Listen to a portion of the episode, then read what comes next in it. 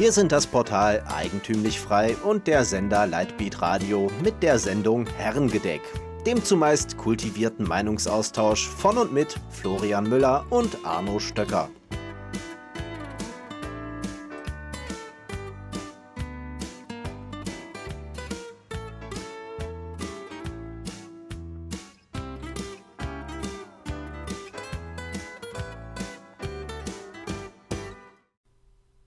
Hallo und herzlich willkommen hier am Tresen beim Herrengedeck, dem Unterhaltungs- und Gesprächsformat von Eigentümlich Frei. Hallo Florian. Hallo Arno. Ja, lieber Florian, was macht die weihnachtliche Stimmung? Ja, gut. Eine große Vorfreude steht im Zimmer mit einem großen Weihnachtsbaum und einem schönen Adventskranz. Und auf beides Ah. bin ich wieder sehr stolz. Und kannst du dich äußern, wie du den Baum, äh, wie der Baum zu dir gekommen ist? Oder machst du dich Hm. dann strafbar? Ja, ich Oder belastest du dich selber? Nein, ich habe den günstig wo bekommen. Aber der geneigte EF-Leser, Zuhörer kann sich jetzt denken, was? Ansonsten soll er mal im Archiv nachschauen. Vor genau einem Jahr habe ich darüber einen Artikel geschrieben. Und das macht mir immer große Freude. Ich habe es letztes Jahr zum ersten Mal wieder, also als Erwachsener gemacht, mir günstig einen Weihnachtsbaum besorgt. Und jetzt wieder und es ist wie immer schön. Ah, Sehr schön. Und bist du auch stolzer Besitzer eines Adventskranzes? Ja, den habe ich auch selber geflochten, weil ich jetzt, also ich habe das von meinem Vater einmal beigebracht gekriegt oder so und konnte das dann so halb. Ist ja, also mit 15 gibt es ja auch weitaus interessantere Sachen, als einen Adventskranz zu flechten. Heißt der Adventskranz oder Adventkranz? Ich würde jetzt das Genitiv S da reinpacken. Ja, hört sich besser an. Ne? Und habe dann halt so die, die Grundlage gelernt, aber heutzutage gibt es ja YouTube. Und dann habe ich mit YouTube und meinen Erinnerungen das so ein bisschen zusammen fusioniert und dann meinen eigenen Adventskranz gebaut. Und der ist riesengroß und wunderschön und war sehr leicht zu bauen auch. Habe halt so einen Rohling mit Draht umwickelt und der Rohling ist aber eben nicht aus Plastik oder Styropor oder so, sondern aus getrockneten Weiden. Also danach getrocknet, vorher waren die weich. Und jetzt kann man, anstatt die, die Tannenzweige extra einzuflechten, kann man die Tannenzweige einfach in, das schon, in den schon vorhandenen Draht reinstecken. Das heißt, innerhalb von sechs Minuten ist das Ding fertig oder dann wieder auseinandergenommen, wenn Weihnachten vorbei sind. Also wenn es irgendwann mit dem Radio nicht mehr läuft, kannst du dann in die Adventskranzproduktion gehen. Ja, ich war, äh, wo war ich denn? In Königswinter, da war so ein Weihnachtsmarkt. Da war ein Stand von äh, einem Flechtmeister. Mit dem habe ich mich ein bisschen unterhalten. Das war sehr interessant. Also die haben ja heutzutage machen ja eben hauptsächlich so Bio-Körbe und so Kram. Eben aus, aus Weiden und Haselhölzern. Und früher waren die aber eben sehr gefragt, weil die im Fachwerk, also das, was man nicht sieht zwischen den dicken Balken, wo er verputzt ist, da sind innen drin geflochtene ja, Weidewände, so könnte man das sagen. Die werden dann zugeputzt und dann hat man eine schöne Wand. Und besitzt du auch einen Adventskalender? Nein, Nein. neumodischer Scheiß. nee, keine Ahnung. Ähm, nee, habe ich nicht. Hast du einen? Ich muss gestehen, es sind sieben Stück bei uns in der Wohnung gelandet. Was? Ja, ich weiß nicht, wie es passiert ist. ähm, einer davon gehört tatsächlich auch mir. Ja. Äh, um den freue ich mich auch. Und das ist ein Robotik-Löt-Adventskalender, Mhm. wo jeden Tag so eine kleine, ja, kleiner Bauteil von einem Roboter dabei ist, der nachher einer schwarzen Linie folgen soll. Und wo man dabei dann ein bisschen was zu Elektronik lernt, äh, auch zu ja, elektrischen Schaltungen dergleichen mehr, aber auch äh, Handwerkskunst wie Löten dann daran anwenden kann. Und da habe ich dann noch einen Lötkolben dazu bekommen. Und jetzt entwickle ich langsam meine Fähigkeiten des Lötens weiter. Und das macht viel Spaß. Auch wenn es Hast du in der Schule auch ist. gelernt? Nee, gar nichts. Da war überhaupt. Das letzte Mal war Sachkundeunterricht in der vierten Klasse, dass wir irgendwas genäht oder sowas dergleichen mehr gemacht Mhm. haben. Also ich Aber weiß, ich habe es auch mal versucht mit dem Löten und ich fand es gar nicht so leicht. Das hat irgendwie nie was zusammengehalten. Aber keine Ahnung, muss man das aufrauen oder kennst du das jetzt auch nur im feinen elektronischen Bereich oder Ja, ich habe auch versucht, meine Kabel für sie dann. Ich habe zuerst mal an den großen Kabeln für die, für die Musikanlage rumgespielt und die versucht zu Mhm. verlöten und zu verzinnen. Und dabei festgestellt, dass es einen großen Unterschied zwischen dem Lötzinn macht und dass es lebe die EU, ist seit 2016 oder so verboten ist, Lötzinn mit Blei zu verwenden, weil Blei Aha. ja böse und gefährlich. Mhm. Allerdings gibt es wohl irgendwie Ausnahmeregelungen für, die, für den Privatgebrauch oder so. Auf jeden Fall habe ich jetzt Lötzinn mit Blei und damit macht die Sache zehnmal mehr Spaß, weil du musst Ja. wen weniger Temperaturen, die Flusseigenschaften, sowas dergleichen ist besser. Und das Also andere, das dann direkt auch, oder? ja, es, die, es umfasst das Material, es umschließt das einfach besser. Ja. Das andere Ja. ist ein Flussmittel, wenn es gar nicht anders geht, ähm, was hilft auch, dass das noch besser sich verteilt und äh, du merkst auf jeden Fall einen großen Unterschied, wenn du mit und ohne Flussmittel arbeitest. Und dass äh, es da auch einen kleinen großen Unterschied gibt. Mhm. Aber es ist schön, was die EU uns alles wieder vorschreibt, dass wir Blei Mhm. nicht verwenden dürfen. Ja, und auch seltsam. Also ich weiß, mein Vater hat früher immer viel ge geschmolzen. Ich glaube, das war dann auch mit einfach mit so Bleistangen und damit dann Pilker hergestellt. Weißt du, was Pilker sind? Nee. Pilker sind ähm, Angelköder aus Metall, die zum Pilkern verwendet werden. Und das macht man vom Boot runter, also dass man praktisch nur vertikal angelt.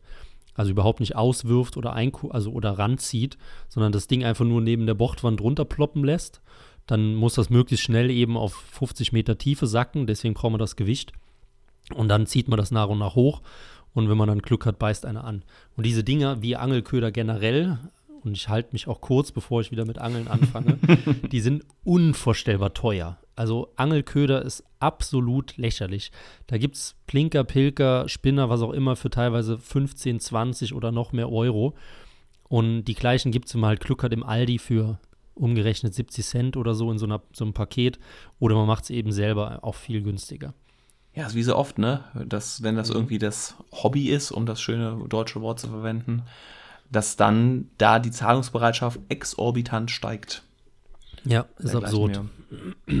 Ah, so, jetzt haben wir aber genug hier uns eingepegelt. Ja, ich möchte mein Thema zuerst einbringen. Oh, oh. weil ich in Überleitung in nichts nachstehen möchte. Du hast nämlich gerade von der Zahlungsbereitschaft gesprochen. Ja. Und jetzt ist es so in Deutschland nach Aussagen des Tierschutzbundes und der Tierheime in Deutschland, dass die Zahlungsbereitschaft für Tierheime, also für Spenden, exorbitant nach unten gegangen ist. Und deswegen sich jetzt in Deutschland, ich glaube, über die Hälfte aller Tierheime kurz vor der Insolvenz befinden. Und das habe ich jetzt halt mitgekriegt, weil ich war ja auch vor genau einem Jahr, haben wir schon mal die Tierheim-Folge gemacht, Mhm. wo ich ähm, mit einem Auto ankam und mit einem Hund Gassi gehen wollte, aus gutem Willen und natürlich auch aus Egoismus, weil ich Spaß daran hatte, und in eine gigantische Schlange gekommen bin von, von Menschen, hilfswütigen Menschen im besten Alter mit teuren Jack Wolfskin-Sachen, die dann die Hunde einem vor der Nase weggeschnappt haben. Und am Ende ist man dann leer ausgegangen. Aber wenn Sie Interesse haben, können Sie ja mal die alten Folgen hören. Auf jeden Fall habe ich gedacht, jetzt gehst du noch mal hin nach einem Jahr oder so und war auch bei einem anderen Tierheim. Und wir kamen 20 Minuten zu spät oder so. Und es war niemand mehr da. Und die Frau guckt uns an und meint, als wär- wären wir vollkommen geistig behindert, wie man denn so spät da hinkommen kann. Nein, nein, bei uns standen die eine halbe Stunde früher schon wieder in der Schlange da. Also hat sich nichts verändert. Aber das Ähm, würde ich dem wieder ein bisschen widersprechen, dass einerseits die Tierheime kurz vor knapp sind, aber der Ja, Andrang auf die Tiere immer noch so hoch ist. Genau, und da ist bei mir direkt, wie bei dir wahrscheinlich auch, die ökonomische Alarmglocke im Kopf losgegangen. Wie kann das denn sein, wenn man sein Kapital, also jetzt die Tiere im gewissen Sinne, nicht so weit nutzt, dass dieses Ding sich selbst finanziert oder selbst mit Spenden hält, sondern stattdessen halt jammert, dieses Tierheim auch, da hat dann ein große, großes Infoblatt gehangen, die haben jetzt noch Geld bis Februar und dann müssen die zumachen, wenn bis dahin nichts kommt. Und jetzt habe ich ein bisschen recherchiert und das geht halt, wie gesagt, fast allen Tier oder sehr, sehr vielen Tierheimen so. Das hat verschiedene Gründe, aber ich fand es halt absurd, weil ja scheinbar so viele Leute Nachfrage haben, mit Hunden Gassi zu gehen und was Gutes zu tun. Warum verlangt man denn von denen nicht mal Geld? Weil vielleicht man eine soziale Einrichtung ist und Geld irgendwie bar ist. War auch meine Vermutung, ja. Dass wenn dann Leute zwei Euro bezahlen sollen, um mit dem Hund Gassi zu gehen, dass sie einfach so empört sind und nie wiederkommen. Aber weiß ich nicht. Ja, und irgendwie sich am, man kann das ja begründen, hier an Futter beteiligen oder irgendwie sowas, ne, dass man da irgendwie so sagt, dann, wenn sie das machen wollen, einen, einen Tag Futter bezahlen oder irgendwie sowas. Ja, ja. Dass man das irgendwie noch ein bisschen ja, aber das ist halt wieder, verpackt. Wieder diese, diese typische Mentalität von, sag jetzt mal, Nicht-Unternehmen, die halt irgendwie daran gewöhnt waren oder sind, dass denen das Geld halt zugeflattert kommt. Die sind auch massiv staatlich subventioniert über die Gemeinde. Die wollen immer mehr Geld von der Gemeinde haben, weil es halt eben leichtes Geld ist. Und ähm, ja, denken halt nicht ökonomisch oder haben das nie gelernt und dann stehen sie dann irgendwann vor ihrem Scherbenhaufen und können den Laden dicht machen oder müssen Mitarbeiter entlassen. Finde ich absolut absurd. Müsste man einfach mal so wie Peter Zwegert, weißt du, dieser Schuldenberater. Kennst du den? Ins Tierheim schicken, ja. Ja, nee, ja, halt so einen Ökonom ökonomischen Berater oder so. Weißt du, irgendein Typ, der wirklich seit 20 Jahren Ahnung von, von Marktwirtschaft hat, der Startups betreut hat, der Unternehmen flott gemacht hat, so jemanden da hinschicken. Das ist auch keine Kunst, das ans, an, am Laufen zu halten. Also, das kann ich mir nicht vorstellen. Ja, aber ich glaube, du hast da eine ganz große ja, Widerspenstigkeit von den Leuten, die irgendwie sagen, nee, das ist ja sozial, das muss ich ja irgendwie selber tragen, da muss ja die Gemeinschaft was machen oder noch schlimmer, ja. nachher will das Tierheim damit Geld verdienen. Und das irgendwie geht es mit den Leuten nicht klar, dass man auch mit guten Taten, es ist nicht verwerflich ist, damit Geld zu verdienen. Das ist nichts anderes, als ob ich jetzt morgens äh, ein Bäcker bin, der Brötchen produziert oder halt ein Tierheim, das äh, sich um äh, obdachlose Tiere kümmert oder ein Obdachlosenheim, was sich halt um Obdachlose kümmert, dass man da zumindest ja. die Leute bezahlen kann und damit, wenn man sogar noch gut ist, auch, auch noch Geld verdient. Ne? Ja. Das ist ja, fängt ja an bei diesen Mikrokrediten, wo es dann teilweise vorgeworfen wird, dass ja dann das auch ein Finanzprodukt der, der Banken ist und dass man damit die armen Farmer auch äh, abhängig machen will und alles, mhm. was ja auch vielleicht sein kann, aber es ist ja schon der Impetus, bar, da will jemand Geld verdienen, wo es doch um sowas wie soziale Dinge gehört, wo doch Geld überhaupt keine Rolle spielen sollte und wo dieser, ja, dieser völlig falsche Trieb vorhanden ist, der dann dazu führt, dass der gesamte Sektor nicht, nicht vernünftig funktioniert. Ja, ja, sehe ich genauso. Nur die, die Frage ist halt, was kann man machen? Hat man vielleicht eine Chance, private Tierheime? Gibt es private Tierheime? Kann ich jetzt auch aus dem Stegreif nicht sagen. Ja, bestimmt. Nur hier bei dem, bei dem Fall jetzt, wo, wo ich jetzt war, die hatten ähm, dann zum Beispiel einen Adventsmarkt oder sowas. Also mhm. auch dann angeboten, weil sie halt in massiven finanziellen Problemen waren. Und ich glaube, der ist auch gut gelaufen. Und dann darüber hat man dann Geld reingeholt. Wahrscheinlich hat man dann irgendwelche, was weiß ich, geflochtenen Engelchen für 17 Euro verkauft oder so, um halt Geld reinzukriegen. Und da hatten dann auch die Kunden wieder so dieses Denken, ja, ich kaufe was und stoßen sich an, weißt du? Mhm. Also eigentlich spenden, weil sie nicht damit umgehen können, dass sie auch einfach eine reale Gegenleistung kaufen könnten. Ja, ja, es ist, aber es ist ja schon gut, dass sie dann versuchen, das irgendwas zu machen und das in der mit ein wenig ökonomisch gesprochen Anreizen, also dem Anreiz ja. des Bankrotts, äh, auf einmal eine Innovation hervorgebracht wird und dann werden halt irgendwelche schlecht rein foto, fotogeshoppten äh, Engelchen mit dem Hund als Plakat verkauft. Für, ja. Was, soweit ich weiß, sehr gut funktioniert hat bei Tierheimen, war eben Patenschaften. Das heißt, von Leuten, die dann keine Tiere holen wollen, können, sollen, was auch immer, die bezahlen dann halt den Aufenthalt von einem Tierheim, äh, mhm. von einem Hund im Tierheim oder von einer Katze, bis die eben dann äh, Glück haben und rauskommen. Scheint wohl ganz gut zu laufen. Was ich aber spannend fand, ich habe dann eben ein bisschen recherchiert, auch mit diesen, dass eine, eine unvorstellbare Menge von Tierheimen halt in finanziellen Problemen ist.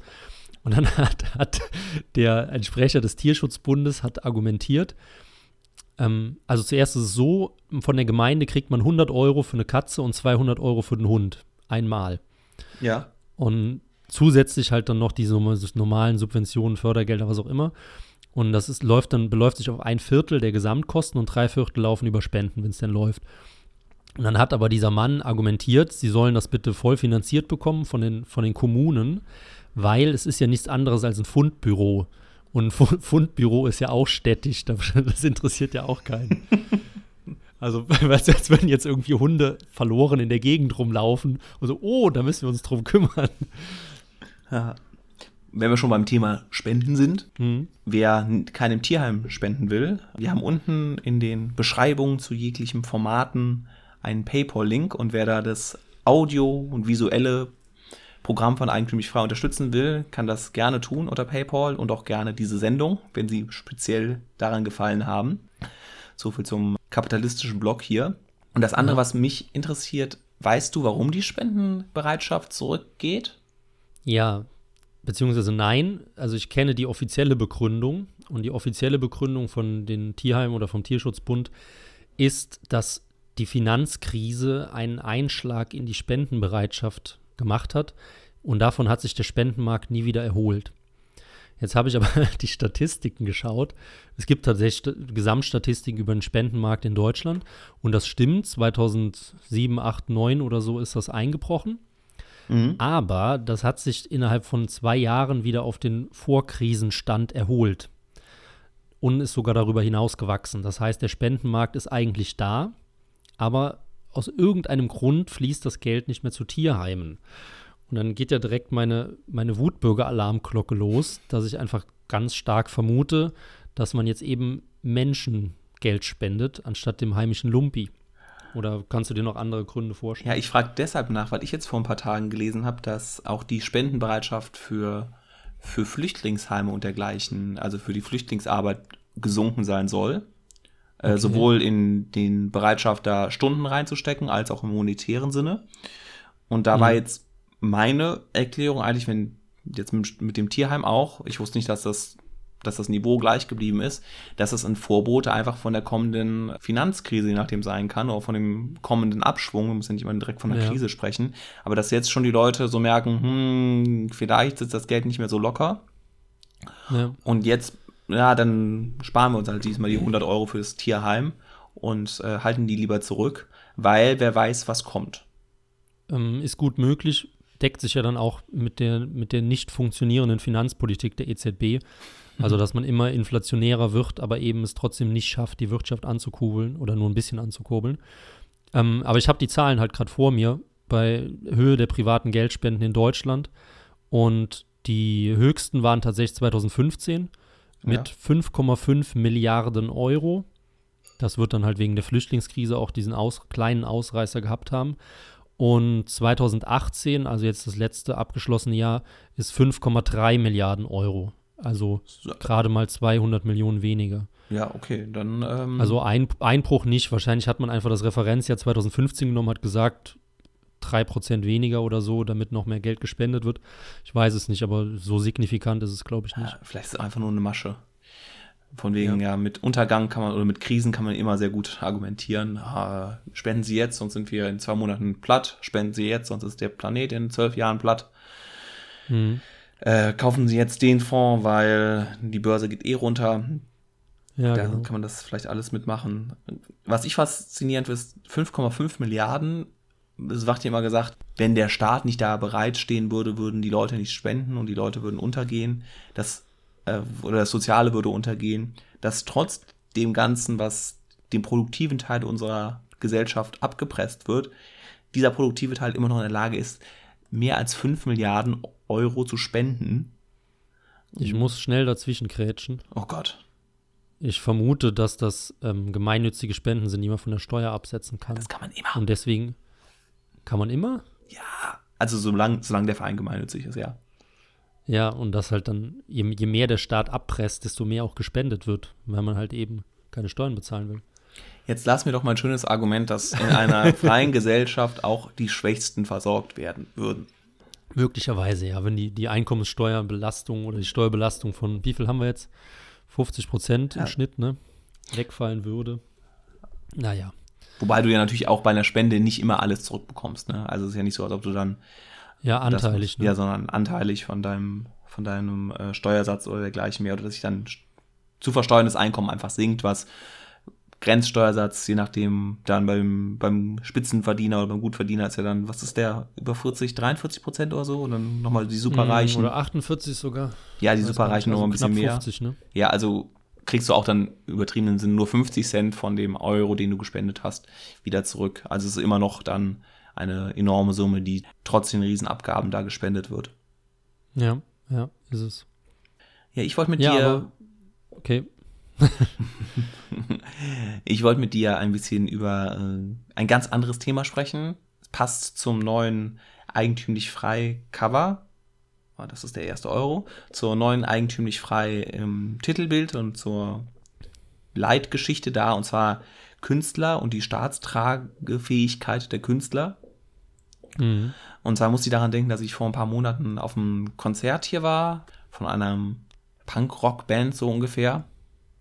Aha. Und dann natürlich aus den USA und die mittendrin natürlich sagen mussten, wie blöd Donald Trump ist. und alle im Publikum, yeah, yeah, fuck this bastard, ja, ja, genau. Das, das bisschen Englisch, was man noch kann, hingebrüllt. Ja. Und ich dachte mir so, ach, wie schön ist Amerika. Da, ist, da, sind, da sind die Rollen klar verteilt. Der Musiker ist gegen die Regierung, die Regierung ist scheiße. Mhm. Auch die, der gesamte Kunstbereich ist ja in Amerika ja auch mehr oder weniger sehr äh, anti-Trump eingestellt. Mir so, ach, schön, so soll es doch sein. Und dann hat Mhm. der Künstler irgendwann gesagt, ja, ne, Amerika ist so ein schreckliches Land jetzt auch und dann mit Donald Trump geht es eh noch schlimmer runter. Und dann, ja, aber Deutschland, Deutschland ist so toll. I love Germany, ich liebe Deutschland, ihr seid das beste Land der Welt und du guckst so in die Gesichter und merkst so, lobt der gerade uns? Nee, also das ist jetzt mir jetzt schon ein bisschen zu nationalistisch, was der mir da sagt. Und du sagst so richtig so, nee, also das ist jetzt auch nicht, Amerika ist scheiße, ja, aber mm, Deutschland ist immer noch nicht toll. Mm, Das kannst du so nicht sagen. Das fand ich ja, schön. so bezeichnend, dass da das Problem mit, äh, mit, dem, mit der eigenen Herkunft so schön da zu, zur Geltung kommt. Das andere, was ich mit dir besprechen wollte, war, äh, ich war jetzt neulich mal wieder tanzen. Also in einer Mhm. Disco, nicht das Salsa-Tanzen. Also schrabbeln. Schrabbeln, genau. Richtig abspacken. Und dann lief irgendwann von den Ärzten hier Stiller Schrei nach Liebe. Das ist ja, die Ärzte sind Deutsch-Punk, m, waren mal Punk, jetzt sind sie irgendwie da im Hauptstrom angekommen. Und Stiller Schrei nach Liebe ist deren Anti-Nazi, also deren Anti-Nazi-Lied. Die haben hunderte Anti-Nazi-Lieder vielleicht, aber das ist das Anti-Nazi-Lied mit äh, Deine Springerstiefel sehen sich nach Zärtlichkeit, all sowas. Mhm. Ja, hörst du? Das ist der Hund von, vom Tierheim. Ja, vom Tierheim, das pleite gemacht hat. Ja, Ne? genau. Kommt zu dir, der Pfiffi. Und alle inbrünstig mitgesungen. Und ich stand dann da so und dachte mir so, warum brüllen das jetzt alle mit? Und warum fühlen sich alle diese, und habe so richtig gemerkt, diese, mh, oh toll, jetzt, jetzt zeigen wir es den Nazis. Jetzt gehen wir es in richtig Sache. Ja. Und da haben wir so, ja, hm, ja, also Nazis sind ja blöd, ja. Aber ich mache jetzt auch nichts besser, wenn ich jetzt hier irgendwie lautstark äh, mich besser fühle und im Chor mitsinge, deine Springerstiefel sehen, sehen sich nach Zärtlichkeit. Aber trotzdem hat Ja. es so eine Art ja, Gruppengefühl entwickelt und jetzt, jetzt macht man mal richtig was und jetzt verhindert man, dass AfD an, an die Macht kommt und dergleichen mehr. Ähm, Mhm. Und dann, um das Ganze, um die ganze Sch- Geschichte noch komplexer zu machen, dachte ich mir, eigentlich gefällt mir das Lied sogar. Also von der Musik. Ja. Den Text finde ich platt. Ja, platteste ja, platt. platt po- politisch ist, wobei ich ja mit der, mit der Überzeugung ja auch noch mit dem Text ja auch noch übereinstimme. Ich finde aber trotzdem platt. Ähm, und dachte mir Mhm. so, so, was mache ich jetzt? Also die Musik gefällt mir, den Text finde ich scheiße, die Situation, wie sie gerade ist, finde ich auch scheiße. Lasse ich mich jetzt davon die gute Musik kaputt machen oder nicht? Florian, hilf mir. Also für solche Situationen hat Gott die Zigaretten geschaffen. Und das Rauchverbot in öffentlichen Räumen. und dann kann man immer schön sich entfleuchen und entschuldigen. Und wenn nach fünf Minuten dann alles vorbei ist, dann kommt man wieder. Aber ja, ich kenne das Problem auch. Ich mag das Lied auch. Ich habe das früher auch gerne gehört, als ich das noch überhaupt nicht begriffen habe, äh, was überhaupt ein Nazi ist. Aber wir haben das auch in der Schule mal bei irgendwelchen Projekttagen gemacht oder so. War ja auch dann cool und Standard, sich gegen rechts zu, zu arrangieren. Aber es war wirklich sehr früh. Ich glaube, das war in der siebten Klasse oder so. Ja, aber sonst, wenn es, ich höre es auch gerne, aber mittlerweile schalte ich es halt aus, weil ich einfach sehe, dass zu stumpfe Antipolitik dahinter steht und ich die Ärzte auch sowieso nicht mehr leiden kann, wenn ich sie überhaupt jemals leiden konnte. Aber ja, dann muss halt der, der emotionale Triebmensch, der den Basstrommeln folgen würde, muss der halt dem rationalen Menschen weichen und dann schaltest du es eben aus oder gehst eine rauchen. da bin ich ja auch nicht besser zu sagen, nur weil mir die, dann lass mir auch von außen irgendwie vorschreiben oder mach meine, meinen Geschmack ähm, vom Inhalt abhängig. Weißt du, das ist so ein bisschen, was man ja auch so irgendwie jetzt bei anderen vermeintlichen rechten Künstlern sagt, so, nee, das, das geht ja gar nicht. Und mhm. wo man da auch sagt, nee, aber es kommt, kommt ja auf die Kunst an, dann wird, ist es dann nicht genauso, dass man auch sagt, nee, weil mir jetzt der, die politische Richtung des Künstlers gefällt, will ich ihn jetzt auch nicht mehr hören. Ja, gut, aber das ist jetzt nicht, weil die Ärzte blöd sind, sondern weil der, der, der, der Liedtext ja auch blöd ist. Von daher ist das Kunstwerk ja schon ja, 50 Prozent beschissen, wenn die Musik dann sehr gut ist. Weiß ich nicht, aber wenn, wenn mein Linke auf die Idee kommen würde und geile Kunst machen würde, würde ich mir das auch gerne angucken, aber bis jetzt suche ich noch. Ach, es gibt bestimmt ein paar. Ja, ja. Weiß ich, ja, wie bei, bei Sowjet-Stali so, ja, die, das sieht ganz nett aus. Aber das ist, die sieht ja auch genauso aus wie im Nationalsozialismus. so schließt sich manchmal der Kreis, ne? Ja. Mhm. Der, ja, hier unser, unser gemeinsamer Freund Arno Preker, der wurde ja von Stalin nach 45 direkt angebettelt, dass er doch in der Sowjetunion weiterarbeiten soll, damit er dann seine in Anführungszeichen Nazi-Kunst dann in, in der UdSSR verbreiten kann. Ja, und für alle, die jetzt nicht sofort wissen, wer mein Namensvetter war, das war, der hat, glaube ich, den Beinamen der Bildhauer von Hitler, ne? Oder sowas. Ja, oder Hitlers, Hitlers Meisterbildhauer, irgendwie sowas. Ja, irgendwie sowas. Und hat wirklich beeindruckende ähm, Statuen gemacht und Gipsplastiken und dergleichen mehr. Und war halt nach zwei oder viel später dann eigentlich richtig, richtig verschrien erst, auch erst im, ähm, in den 60ern, 70ern ging es los. Auf jeden Fall wurde ja. er dann, nachdem Hitler dort schon besiegt wurde, hatte, hatte Stalin Interesse für den guten Mann. Äh, ihn, ihn rüber zu holen, dass er dann ab sofort nicht mehr national, nationalsozialistische Propaganda macht, sondern stalinistische. Ja. Wo auch immer dann der Unterschied da liegt, weil er eigentlich auch schon, also hat halt immer sehr maskuline m, Bilder gemacht und sehr äh, imposante und sehr kräftige und ausdrucksstarke Dinger, so ein bisschen wie, ähm, wie in ja, klassischen Stil der Römer oder so. Ja, ja. Nur halt sehr filigran in den Bewegungen. Und immer sehr haben, wir haben die Folge noch gar nicht gebracht, ne? Nein, wir haben sie noch gar nicht gebracht. Okay. Vielleicht ja. kommt ja noch was dazu.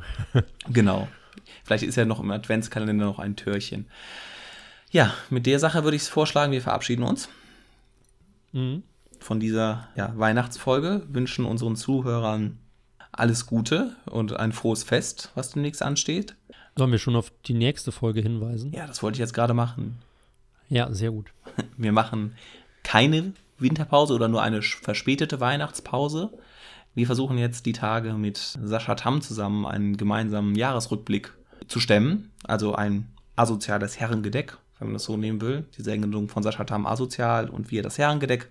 Ein gemeinsamer Jahresrückblick, der hoffentlich zwischen den Tagen dann hochgeladen wird, wenn die Technik so mitspielt. Und dann sehen und hören wir uns in der zweiten Januarwoche wieder, weil dann tatsächlich eine Skipause bei uns voransteht.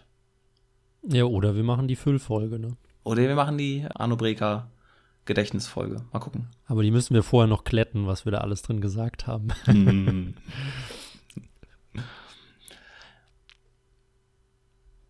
Willst du noch was irgendwie lass, zu unserem? Nee, lass so auslaufen, ja. oder? War doch gut mit dem dummen Lachen. Na, mal gucken, vielleicht schneide ich es weg. Gut, dann stopp ich. Nein!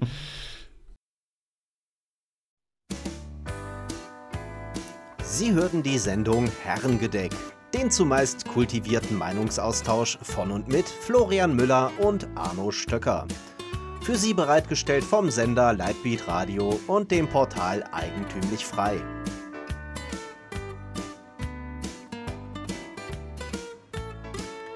Bitte unterstützen Sie unsere alternative Medienarbeit durch eine Spende auf lightbeatradio.de oder durch ein Abonnement von Eigentümlich Frei über efmagazin.de.